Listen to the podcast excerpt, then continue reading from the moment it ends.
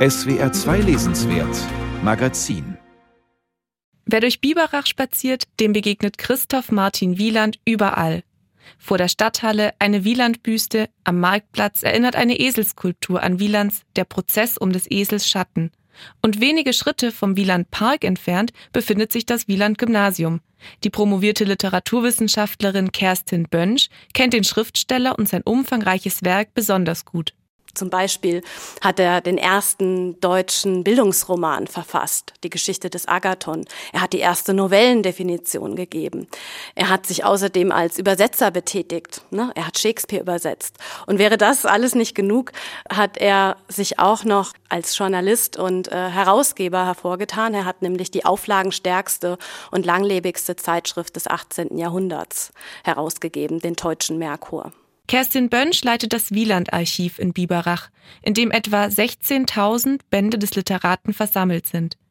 Übersetzungen, Verserzählungen, Romane und auch seine Handbibliothek befinden sich in dem roten Backsteingebäude. Außerdem lagern dort rund 1000 Briefe und Handschriften sowie 900 Bilder und andere Objekte.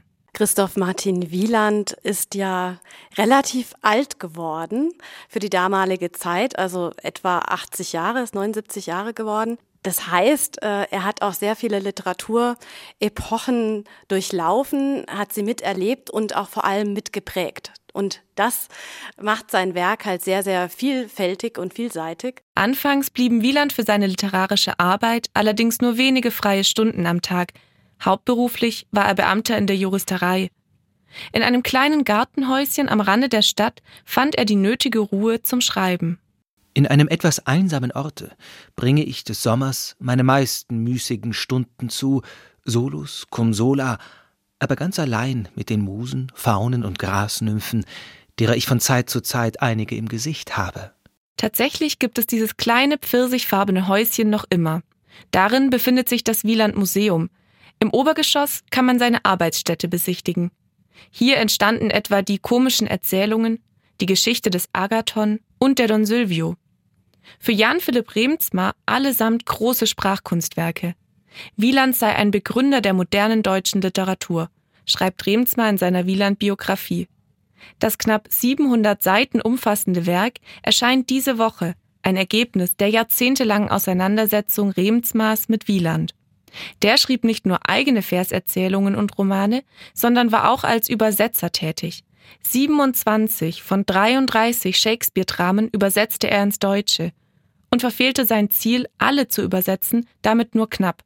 Im Biberacher Komödienhaus fand die deutsche Uraufführung von Shakespeares Sturm statt.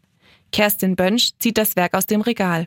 Ja, ich habe einfach mal eine schöne Passage mitgebracht, die Sie vielleicht auch kennen, weil das eine Zitat sehr bekannt ist. Und zwar lautet das in Wielands Übersetzung, wir sind solcher Zeug, woraus Träume gemacht werden, und unser kleines Leben endet sich in einem Schlaf. Neben Shakespeare hatte Wieland noch eine zweite große Leidenschaft, die griechische Mythologie.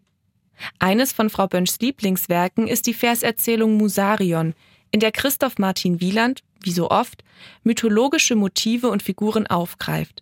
In diesem Fall ein Philosophenstreit um das rechte Maß im Leben, den die Hetäre Musarion schlichtet. Die wahre Philosophie sozusagen, und das finde ich auch sehr modern und gewagt zu der Zeit, bringt dann den Herren Musarion bei, also die Hetäre, ja, die dann für eine Philosophie der Mitte einsteht wo es um Balance geht, eben Perspektivwechsel und nicht die Welt in Schwarz und Weiß einzuteilen. Das finde ich ganz arg spannend, weil ähm, sich Wieland hier gegen jedweden Dogmatismus auch ausspricht. Indessen wird, so sichtbar als es war, den beiden Weisen doch davon nichts offenbar, ob sie die Schöne gleich mit großen Augen messen. Die Herren dieser Art blendet oft zu vieles Licht. Sie sehen den Wald vor lauter Bäumen nicht. Im 18. Jahrhundert ist Christoph Martin Wieland einer der wichtigsten Autoren der Aufklärung. Doch von seinen idealistischen Texten wie dem Musarion-Gedicht sind im kollektiven Gedächtnis vor allem Sprichworte und Sprachbilder geblieben. Warum sind Goethe, Schiller und Lessing heute noch präsent und Wieland fast vergessen? Ich denke, das ist ein Zusammenspiel aus mehreren Gründen. Ich könnte mir vorstellen, dass es zum einen daran liegt, dass Wieland äh, auf den Theaterbühnen nicht präsent ist. Er gehört leider auch nicht zur Schullektüre. Und was man schon auch sagen muss, Wieland macht auch Anspielungen an die griechische Philosophie oder Mythologie. Und das ist auch für den Bildungsbürger heute nicht mehr so leicht zu verstehen, wie es vielleicht im 18. Jahrhundert noch der Fall gewesen sein mag. Auch Wieland-Biograf Jan Philipp Remzmar meint, wer sich mit Wielands Werk beschäftige, müsse sich für vieles interessieren. Und trotzdem solle man sich unbedingt auf dieses Abenteuer einlassen.